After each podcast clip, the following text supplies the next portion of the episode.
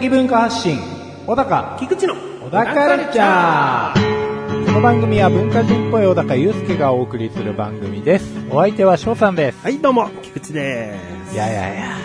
えー、7月の中旬ですけれどもそうでね。すね。うーん、もう僕ら当分、当分っていうか、全然夏休みなんてさ、味わうってないじゃん。7月のその中旬から。まあそうですね。でも我々子供がいるとさ、うん。やっぱりなんだかんだ夏休みっていうのはさ、実感するっていうかさ、そうですね。どう子供が夏休みで休みになるっていう時ってどういう気持ち、恐ろしいですね。まあうちの夫婦はもう共働きなんうんで、うん。あれですよ、もう休みになられちゃうとね、仕事どうするかっていうところですよね。うまく割り振っていかないとっていう。うあ両親の力も借りたりとかしながら、うまいこと渡っていかないといけない。そうだね。まあ、うちも共働きっちゃ共働きだけど、えまあ、実家に預けることが多いんだけえ。ど、うん。でも子供が休みで楽しくしてるっていうのを見てるっていうか感じることがちょっと楽しかったりもするんだよね。なるほどね。うん、明日もおめえら休みかっていうさ、微笑ましい感じがね、俺はあるんだよね。なるほどね。うん憎く思うかもしれないですね、僕は。お前明日も休みかよって。早く学校行けよって。あそう。なんかね、うん子供が休みだと自分も半分祭日感があって、ああ。休日感か。うんうん。なんか、まあ仕事もちろんやるんだけど、うんどこかこう、うーん、浮ついてやれるみたいな。あ、なるほどね。うんそれまずいんじゃない ウキウキな感じでやれるっていう。ああ。まあ楽しくやれるってこそうだねとですよね。楽しい雰囲気でやれるっていうのがいいね、決してなんかこう片方遊んでるみたいなことではなく。そうではない。なるほど。うんうん。まあ、そういうね、夏休みを感じながら、はい。乗り切っていきましょえいえー、えいじゃねえや。それでは最後までお楽しみくださう。い。返事にもなってないからね。えい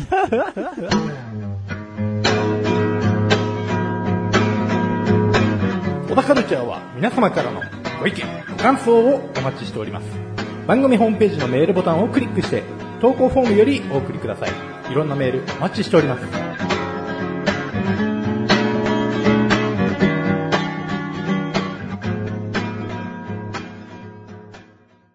なんかね、うん。なんかねってわけじゃないですけど、奥さんが Amazon プライムの、うんうん。あれなんですよ。まあ要は、入ってるんですよ、Amazon プライムに。この番組でも一回話してるよ。話してますよね。うん。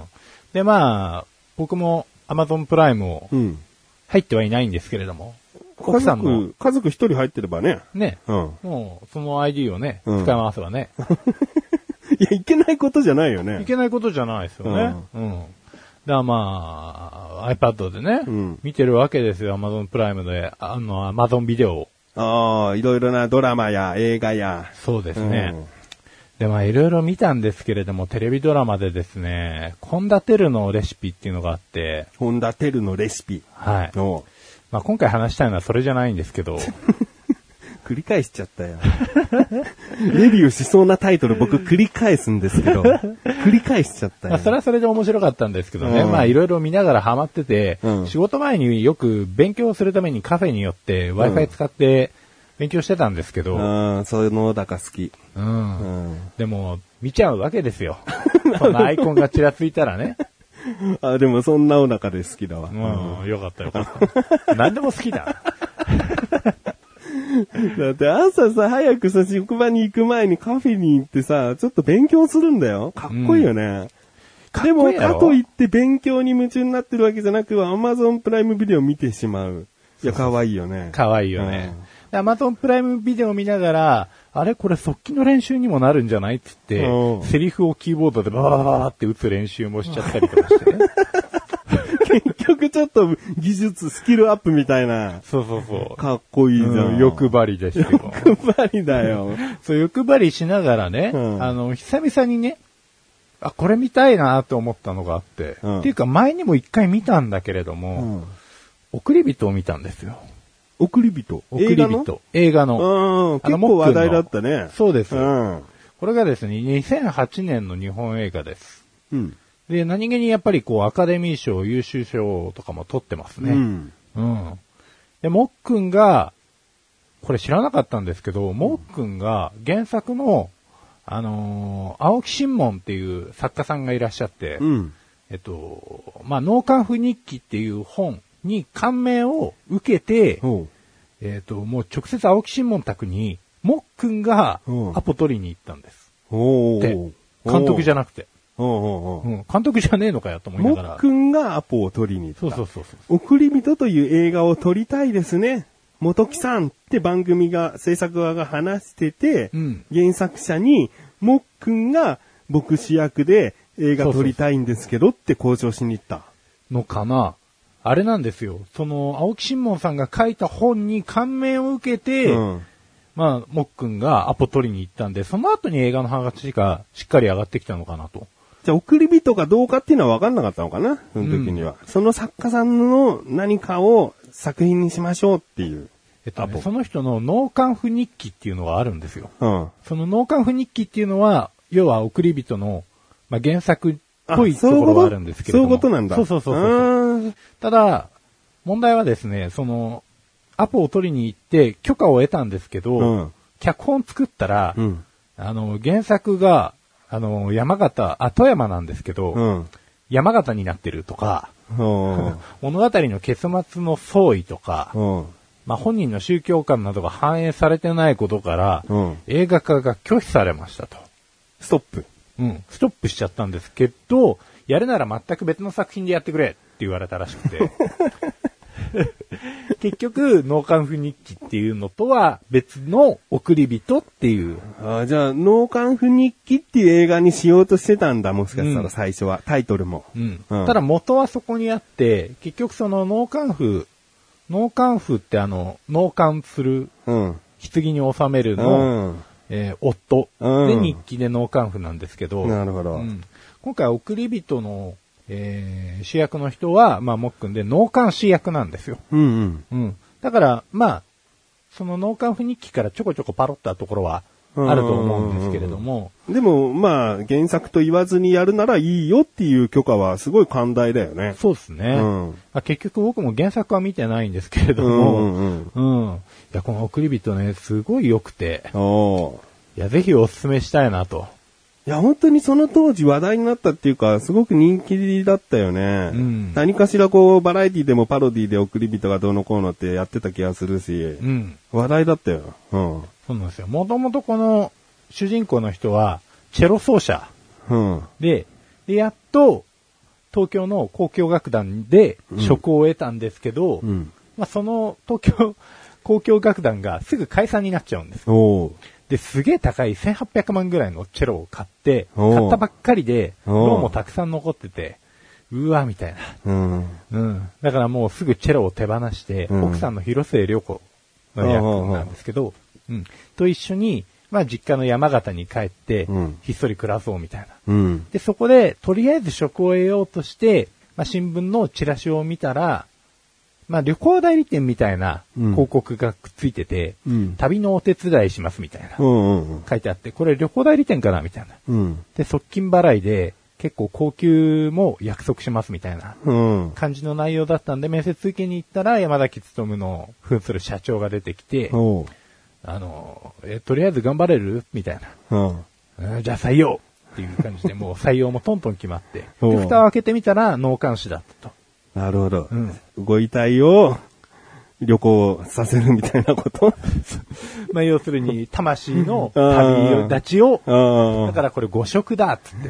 うん旅のお手伝いじゃなくて、旅立ちの、みたいな。そういうことだ。ううん。ん、感じで入ってくるわけですよ。うんうんで、まあ、実際ね、あのー死者を取り扱うから、うん、その、地元の、まあ、もともといた友人だったりとか、うんまあ、奥さんだったりとかの目も、うん、徐々に厳しくなってくるわけですね。うん。まあ、最初は奥さんには、まあ、旅行代理店じゃなかったけど、冠婚葬祭系だったよみたいな感じで濁してうんうんうん。たんですけど、うん友達とかはもう街の噂とかを聞いて、うんおい噂になってんぞって、うんどうせつくんならもっとマシな職業につけみたいな、うん、感じで言われちゃったりするんですよ。あただ実際脳幹視としてこう働いていくにつれ、うん最初はもう自殺の死体とか、ーうん。腐敗しちゃった死体とかで、ううんんざりしててやめそうになったりもするんですけど、うん。徐々にこう、惹かれていくんですよね、職業職業にまあ山崎努さんが、こう、実際に納棺する様とかを見て、うん。まあ、その主義というか、うん。実際送り出すときに、こう、お着替えとか、うん。うん。まあ、死体がだんだんこう、こけて硬直しちゃったりするんで、頬の中に面を詰めて、含み面って言うんですけど、おあの、ちょっとこう、頬を立体的に見せたり、色艶良くしたり、うん化粧したりとかして、うん。こう、そのやり方が、ただ化粧をバババってやるわけじゃなくて、うん。遺族の方が見守ってる中でやるので、おその遺族の方たちに死者の尊厳をこう守りつつも、うん。見せてるわけじゃないんですけど、技術がなんか見せてる感じなんですよ。うん。すんごい美しい様でですね。なるほど。で、裏でかかってる音楽もですね、まあやっぱり久石譲さんがやってるんで、あまあいい音楽が流れててですあ。ね、まあ死者扱ってる感じのこう、荘厳とした感じと、うん。うーん、なんて言うんですかね。不条、不条じゃないかな。なんて言うんですかね。わかんない。わかんないけど、見たらいい。まあその、僕は予告か何かで見たけど、ええこう、所作が美しいみたいなね。そうですね。その送り、脳幹視のうん、こう、一つ一つの動きっていうか、そうなんですよ。そういうところ見どころみたいな感じでやってたの覚えてるな。そう、実際その、京片びらって言うんですけど、うんまあ死者が最後に着る衣装みたいなやつですね。うん。そういうのを着せるときとかも、一回、遺族の方に見せるんですよ、その、京片びらを広げて。うん。その所作もまたいいんですけれども、うんうんそういうのがもう随所に、おいとまもなく、おポンポンポンと配置されていて、うん。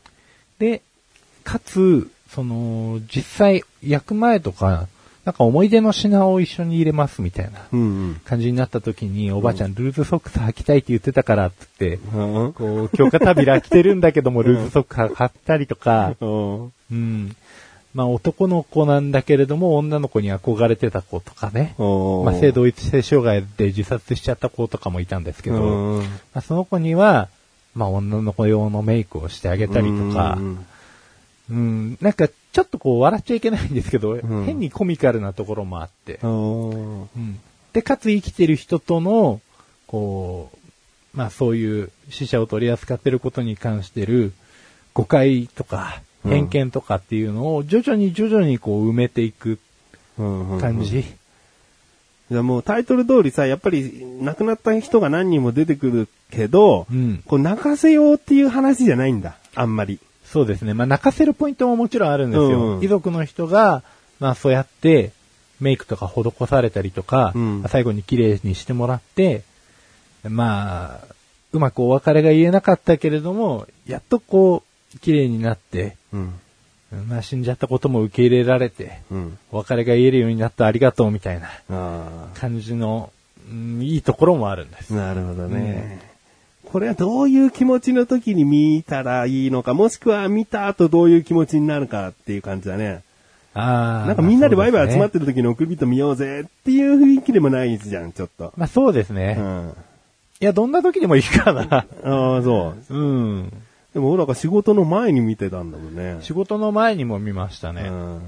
で、毎回毎回その1時間前ぐらいに来てるんで、うん途中でちょっと終わっちゃったりするんですよ。ああ、そうなんだ。だから何日かに分けてみて、うん。で、その後また一通り家で見て、うんみたいな感じだったんで、うん。なるほど。これはいつ見てもいいよ。あ僕も DTV に入ってるんで、そっちでもしかしたらあるかもしれないね。ああ、じゃあぜひ見てほしいですね。うん。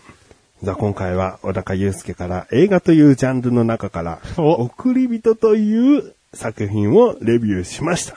以上、小高ましレビューでした。懐かしい。懐かしい。小田カルチャーは皆様からのご意見、ご感想をお待ちしております。番組ホームページのメールボタンをクリックして、投稿フォームよりお送りください。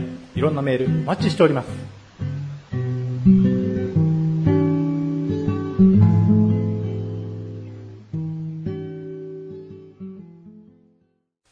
ちょっと子供の話なんだけど、ええー、長男がね、小学校4年生なのね。え。はいはいはで、小学校4年ってなるとさ、クラブ活動って始まるんだよ。い。はいどうだった？はいはいオラカの時。あ、まあそんなもんだったかもしれうん、ないですね。なんか実験クラブとか陸上部とか、うん。こう、運動系もあれば文化系もあって、うん中学の時の3年間びっちりやろうぜっていう部活じゃなくてクラブだから、うん1年ごとに。僕なんか漫画クラブに入ってたり、はいはいはうーんせえー実験系も入ってたかな。だそういう自分のやりたい好きなものをね、うん。選んで入るっていうのが、小学校4年から始まって。はい。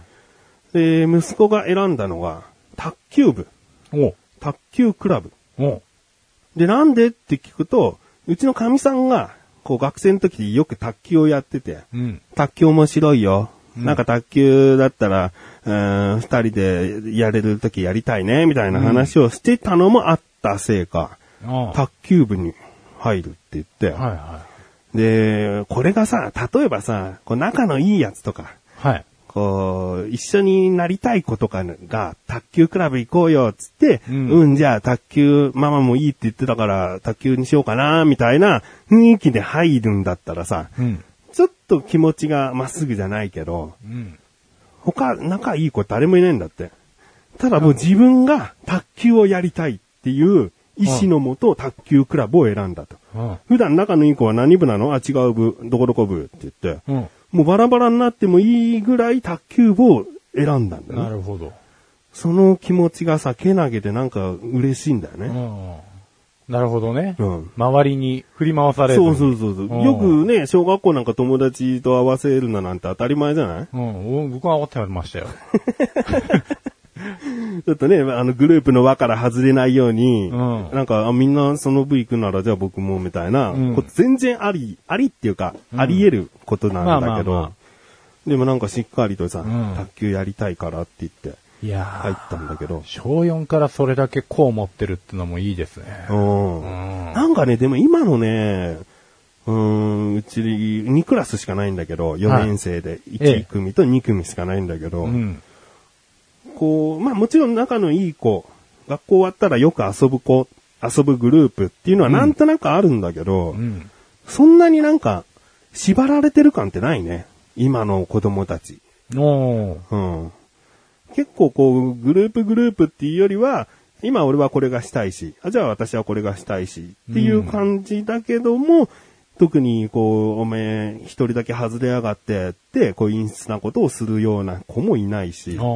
まあ恵まれてるっちゃ恵まれてるのかもしれないけど、なんか僕なんか小学校の頃結構グループ大事だったけどなっていう、まあ、自己主張世代なんでしょうね。うん、かもしれないね。んうんまあ、それでなくても結構一人で遊ぶこと多い世代なんじゃないですか？うんうんうんそうね。だから帰ってきて、学校から帰ってきても、必ず遊びに行くっていう時期ないんだよね。うーん。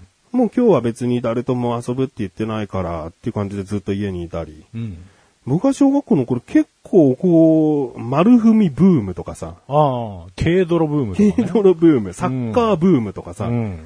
もうある一定期間帰ってきたらすぐその遊ぶ、いつもの場所行って遊ぶみたいなことがあったけど、なんか、まあ寂しいことになってるのかもしれないけどあな。そうですうね。ん。なんかどうなんでしょうね。それも、あのーうちマンションなんで、うん。やっぱり子供が昔は結構いたんですけど、うんうん。で、それこそ丸踏みとか、軽泥とか、うんまあやりまくって、うんもうマンションのことならどこでも知ってるわい、みたいな感じのことやってたんですけど、まあ今の子なんかはもうマンションの階段の片隅で3人ぐらいで DS 握りしめて、わっしょいわっしょいやってますけど。うんそうね、うんマンションの付近でやる丸踏みなんて最高なのにな。最高なんですよ。あの入り組み方とかね。うん。うん。ちょっと構造が変わってるマンションとかだとなおさら楽しいなおですよ、ね。さら。なんかさ、自分が住んでるマンションじゃないのにさ、大きいマンション行ってさ、もう軽泥なんかやるとさ、もうエレベーターでさ、通過しながら、あいつ3階にいたーっつってさ、1階に行くんだよ。で、泥棒だからすぐ逃げなきゃいけないんだけど、あいつ目があったから1階に降りたらすぐに来るからもう5階を連打して、閉まるボタンと5階を連打してっていうさ、まあ今考えたらエレベーターで遊ぶっていうね、危険なことだから、ダメなんだけど、うん。でも超楽しかったなっていう。超楽しいですよ。やりたいですもん、今。エレベーターでね。エレベーターでグーッまあ、その追い詰められる方やりたいというか、どっちかっていうと追い詰めたいですけど。うん。結構さ、誰も来ねえよっていうところからずーっと見てるだけとかね。小一時間ずーっと鬼を見てるだけでも楽しかったりするんだよね。うん。いやっていう話はさておきですよ。ー、ええあそれじゃなかった。それじゃなかったか。これに結構脱線してますけどね。うん。どこに戻るかっていうと、ええ息子卓球部入ったんですよ。ああ、戻ったね。だいぶ戻ったね。ええで、はいはい。毎週、まあ、丸曜日。えー曜日はあえてちょっと伏せるけど、うん。丸曜日は、えーそのクラブがある日うんなんだけど、やっぱり4年、5年、6年ってなったらクラブに入るから、息子が今卓球部に入っても、もちろん5年生、6年生がいるわけだよね。うん。そしたら、もう今2、3回ぐらいやってるんだけど、クラブ活動。なんか5、6年生がすごいこう、卓球台を占領して、ああ。で、4年生はちょっとしかできなかった。うん。まあ、ある日は全然できなかった。うん。あの、純粋に卓球がやりたいって言った息子、きっと卓球ラケット持って上級生がやってるのを見てるだけ、うん。球拾いしろみたいなこと言われて球を拾ってくるだけみたいなことをさせられてることを思うと、すっげえ切なくキュンとなっちゃうの。ああ、なるほどね。なんて悲しいんだみたいな。うん。あんなただ卓球がやりたいのにっていう気持ちの男の子、ええ我が子だけど、その子が5、6年生がずっと占領してやれない、その空気がたまらなく切ないのよ。切ないですよ、そりゃ。切ないの分かってくれる？えで、だからそうやってとある日にね、そう、5、6年生が占領して全然できなかったんだよって言われた時に、はい俺真っ先にすぐ学校に電話してやろうと思ったのね。えええやっぱりクレーマーが、僕のクレーム心がさ、揺さぶられたわけよ。いや、やらせろやと。うんあの、中学の高校の卓球部と小学校のクラブ活動って全然違うの。うん何が違うかって、小学校のクラブ活動は3年間やらないから。うん。5年生、6年生の時期なんか、経ない可能性が大なわけ。え4年生の今、しっかりやる、やるときやらせてもらわなかったら、んじゃあ5年生、6年生になってからそういうなんか、台とか占領しなきゃいけないものがある部活に入った方が有利じゃないかってなっちゃうわけ。うんだからここはいくら4、5、6で、こう、ちゃんと年功序列だなんだってあったとしても、うん平等にやらせてもらわなきゃ困ると。えなるほど。この言い方、この雰囲気、この勢い持って学校に電話してやろうと思って。おう。そしたら息子が、いいよ。もう先生に言ったから。おおおーおーそうか。息子、自分で言えたか。気ついてんな。いや、そんないやらしい言い方してないと思うよ。4年生は、そんな、ちまちま言ってないと思うけど。うん。もうちょっと我に返ったというか、そうだな、そうだな。まず子供が動いて、子供がもがいて、うん子供がどうしようもないってなった時に助けるのが親だなと。うん。なんでもかんでも子供がこうだったんだよって、うんなんかこう悲しい話、辛い話聞いたからってすぐ学校に言ってやろうじゃ、うちょっと僕はやりすぎだなと。あ、そうですね。クレーマーになっちゃうんですよね。ただのクレーマー、モンスターペアレントになっちゃうから。スーパークレーマーでも何でもない。うん。ニュークレーマーね。ニュークレーマー。ニュークレーマーでも何でもない。ううんん。だから、ちょっと息子のね、自分で言えたんだっていうところに、ん嬉しさと安心と反省があったよっていう。いやー、めっちゃ成長じゃないですか。あいいなーうちの子もそういう時は来るのかそうだね。言う時は言えないと損しちゃうからね。なうん、いやもう全然言えないんですよ。まだでも1年生でしょ？一年生です。うん。大丈夫。かと思うと陰口がね、すごいんですよね、うちの子。両親に言う時は言うんだ。そう、言うんですよ。親に言う。親に文句を一通り言って学校ではおとなしく過ごすタイプなんで。うんうんうん。ねですよ。いや、でも、ね。わかんないよ。これからどんどんね、性格なんて変わっていくだろうからね。まあそうっすうね。ん。もしかしたら手に負えないガキ大将になってる可能性だってあんだから。クラス仕切っちゃうぐらいの。いや そっちのが嫌だね、でもね。ー、嫌ですわ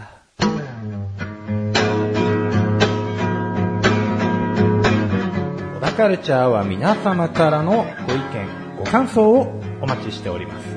番組ホームページのメールボタンをクリックして、投稿フォームよりお送りください。いろんなメール、お待ちしております。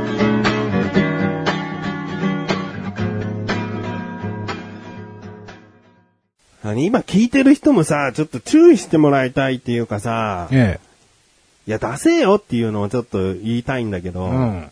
舌打ちするやつ。あチって舌打ちするやつ。あ。はいはい。いやもうすべてがダサいよね。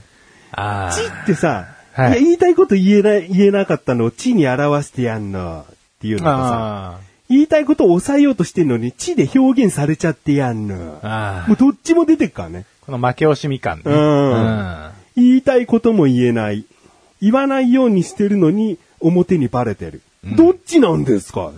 舌打ちなんて、ちょっとした口のチュッっていうリアクションを抑えるだけで、んお全然やめられるのに、それをチュッって出しちゃう人って、うん。なんか腹立った時に、近くにあるものバーンって投げるような、うん。なんかもうその衝動だよね。うん。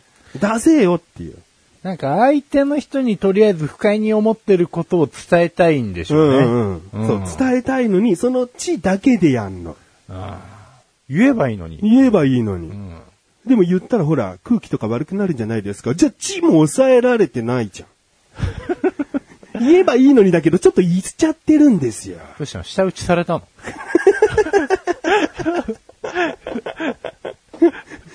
いや、まあそうだな。舌打ちをしてる奴がいたんだよ。はいはいはい。で、出せと思って、う出せっていうか、はぁと思うんだよね、まずね。ん。うん。はぁって思う、思うところ、いや、出せよな、舌打ちって。僕は大体舌打ちってないんだよね。うん。イメージないでしょ？ないですね。っていう。でも似合いますよ。チっていうより、キャッっていう方うがん。あるかもしれないけど。うん。うん。いや、いや、出せよ。舌打ちはね、ほんとやめた方がいい。だって誰も、いい思いしないし、んいや、いい思いさせる行動じゃないのは分かってるけど、だったら抑えた方が得に決まってんじゃ。うんん。うん。腹が立ってることをアピールしたいんだったら、ちゃんと口を使うなら言葉で言いなさいよ。どうした？こういうのは、あの、あまり好きじゃなかったですか？いや、嫌いじゃないですあよ、あ、じゃあ、よかったです。いや、でもまあ、そうか。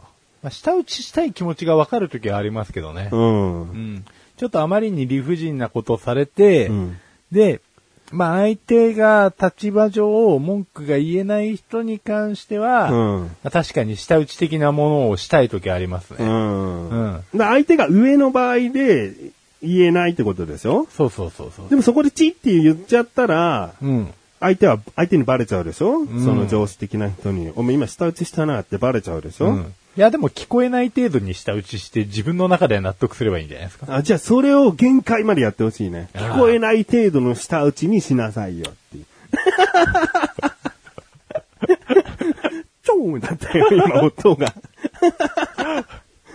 なんか、なるほど、納得したっていうさ、ほーっていう顔あんじゃんうん。このほーっていう普通の顔とほーの間に舌打ちすればいいんじゃないおーせーの。難しいよ。なんだよ、これ。伝わらないよ。伝えなくていいんだよ。自分のところで留めとくんだろ？違う違う違う。それはそうなんだけど、うんラジオあラ。ジオでね。聞いてる人にね。ちょっぱちょっぱちょっぱちょっぱ聞こえる。うん。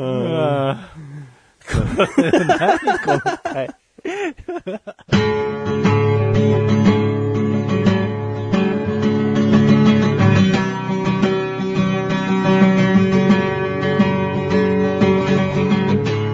グの中はい、エンディングですね。えー、ちょっとね、あの、ちょっと、あのー、お互い疲れて、疲れちゃった。笑いすぎて、あっちいわ。あー、暑いね。舌打ちしたくなるね、こんな暑さには。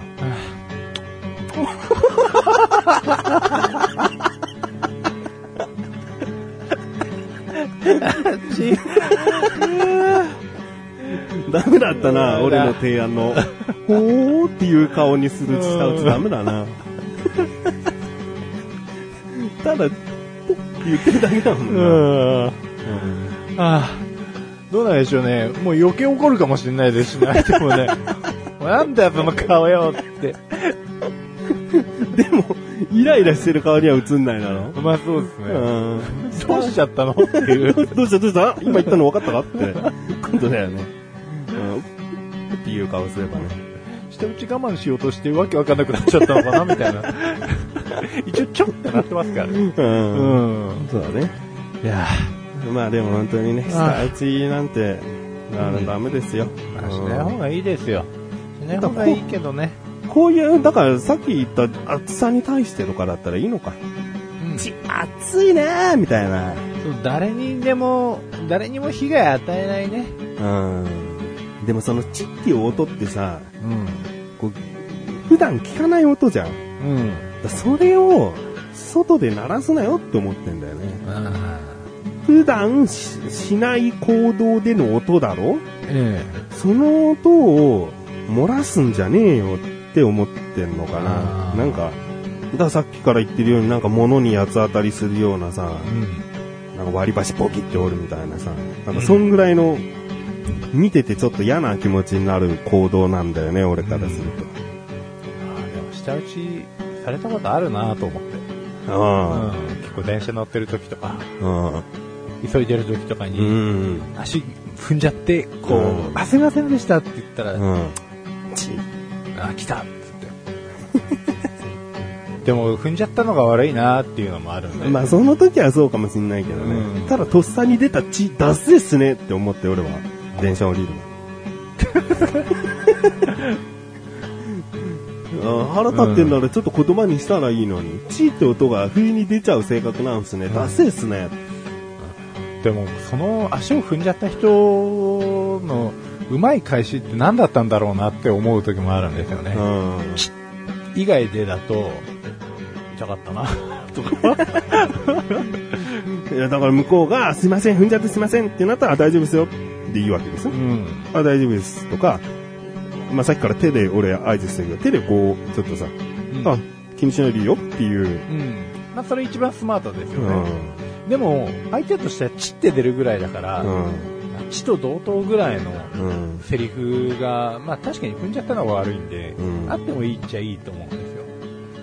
だから、大丈夫って言われたら、そうんれは嬉しいんですけど、うん。他に、なんか、不満解消できるようないい言葉があるんだったらちょうだいみたいな、なんか僕すごい M みたいな感じになってますけど、そういうことじゃなくて、うん。なんか、なんかないかな。その不満をさ、発しなきゃダメかね。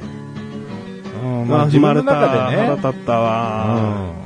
別にいいけど、謝ってくれなくてもいいけど、いい腹立ったわ。うん。うん。いや、そもそもね、腹なんか立たない方がいいんですよ。ね。